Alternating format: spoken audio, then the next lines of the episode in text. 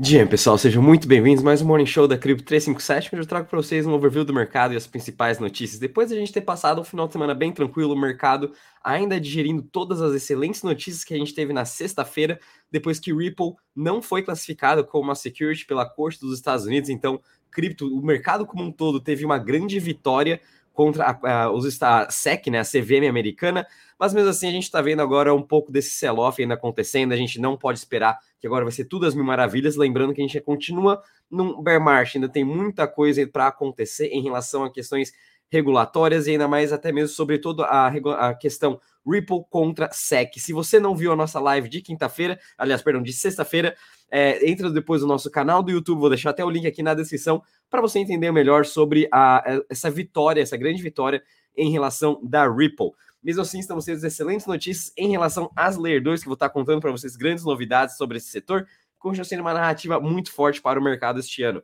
Lembrando que nada vou estar falando aqui é uma recomendação de investimento, sempre reitero para você fazer sua análise e tomar suas próprias decisões.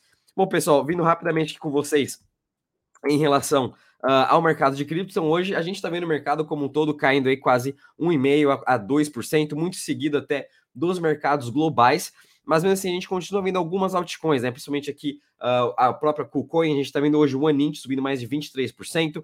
É, na sexta-feira, a gente também encerrou com uma forte alta em todo o mercado, todos os preços das altcoins, pelo menos voltando aí ao mesmo nível que estava em junho, antes da SEC começar a classificar todos os tokens como securities. Então, interessante acompanhar que os preços, pelo menos, voltaram à tendência que estava em junho. Então, agora vamos começar a ver, ver essa dinâmica e em relação às notícias regulatórias o que, que vai acontecer agora depois da SEC, se eles vão ainda é, tentar é, entrar com uma ação contra novamente a Coinbase e tentar mudar essa, essa, essa decisão do juiz. Enfim, tem muita coisa ainda para acontecer e é isso que o mercado agora vai tentar é, assessorar ou até mesmo se antecipar um pouco.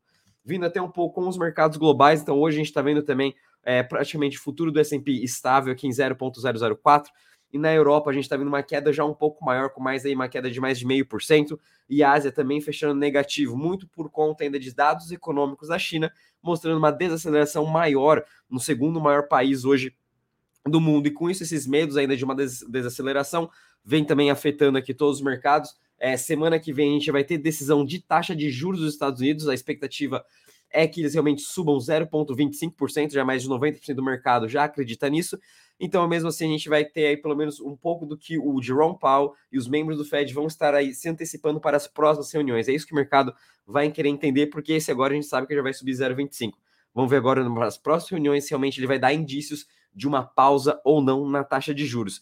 É interessante acompanhar que o dólar index ele vem também perdendo cada vez mais força, muito por conta ainda é, desse cenário que a gente vai começar a ver agora, talvez uma taxa de juros menor até o final do ano, então a gente continua vendo uma queda do Treasury, e isso obviamente impacta essa alta do dólar, favorecendo também os ativos de risco. As pessoas já estão meio que se antecipando esses cortes da taxa de juros, quem sabe final do ano ou já no começo do ano que vem, para daí já conseguir pegar todo esse upside. Lembrando que o mercado sempre também trabalha com seis meses na sua frente, tentando sempre antecipar o que vai acontecer. É, vindo rapidamente com vocês agora em relação ao sentimento de mercado de cripto, a gente está parado aqui em 54 pontos, sem muitas novidades, mas é interessante acompanhar que continuamos num sentimento um pouco mais bullish, neutro para bullish, mesmo assim, até agora com as altcoins agora liderando um pouco dessa alta, e até mesmo quando a gente vê aqui se a gente está numa temporada ou não de, de, de alt season, né, a gente ainda continua com o Bitcoin season e agora em 18 pontos. Né, então vamos continuar acompanhando ainda é, onde que o dinheiro vai estar entrando, obviamente, o dinheiro ainda foco maior está no Bitcoin, por isso que ele ainda continua aqui tendo essa excelente performance nos últimos 90 dias, batendo a performance de muitas das altcoins, mas agora, né, que a gente teve essa vitória da Ripple contra a SEC, é, o mercado começa a tomar um pouco mais de risco, a gente pode sim ver nas próximas semanas é, esse capital agora saindo um pouco de Bitcoin, entrando para as altcoins e assim a gente volta numa altcoin season. Então é isso que o mercado também já está um pouco esperando. Vindo agora com você para a parte de DeFi, DTVL, né? O quanto que estão investindo aí nos protocolos DeFi. Então hoje a gente está com um total de 79,80 bilhões em TVL. Está é, tá sendo também um dia um pouco misto, né? Os principais aqui protocolos, Lido, é, até mesmo Uniswap, tendo uma performance já positiva.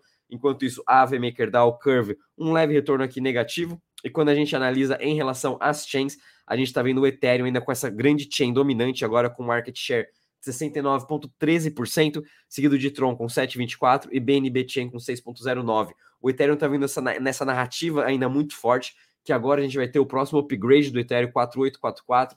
Com isso, vão se beneficiar muito as Layer 2, especificamente Options e Arbitrum. E a gente está vendo agora realmente o Ethereum ganhando mais market share, as pessoas saindo é, das Alt Layer 1, das outras chains, migrando para o Ethereum e para as Layer 2. Então, a gente está vendo ainda o Ethereum aqui Hoje a gente também está tendo uma performance um pouco mais mista no dia de hoje, né? O Ethereum praticamente no 0 a 0. A gente ainda vê Solana como excelente alta hoje, subindo mais de 4,37%. Solana ultrapassando a marca aqui do 1 bilhão e quase voltando aos mesmos valores que estavam pré-FTX. Então, Solana também, seu mercado de DeFi vem se recuperando muito bem. E até mesmo quando a gente analisa aqui as top 20 chains, ZK Sync avançando também, ganhando mais market share, aumentando sua parte de TVL. E é interessante acompanhar também a Cardano, que teve até uma excelente semana, subindo mais de 13%. A gente está vendo bastante atividade acontecer na sua rede em relação a DeFi.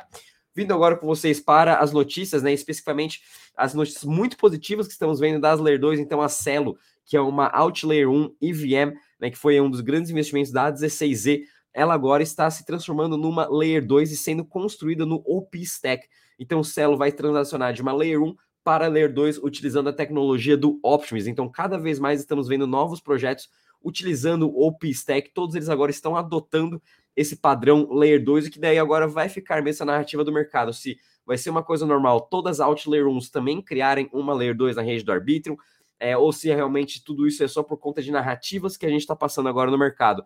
Né? A gente sabe como as Layer 2 vêm cada vez ganhando market share, toda a liquidez está no ecossistema do Ethereum e é por isso que eles estão querendo transacionar e voltando para o mercado do Ethereum, criando suas próprias Layer 2.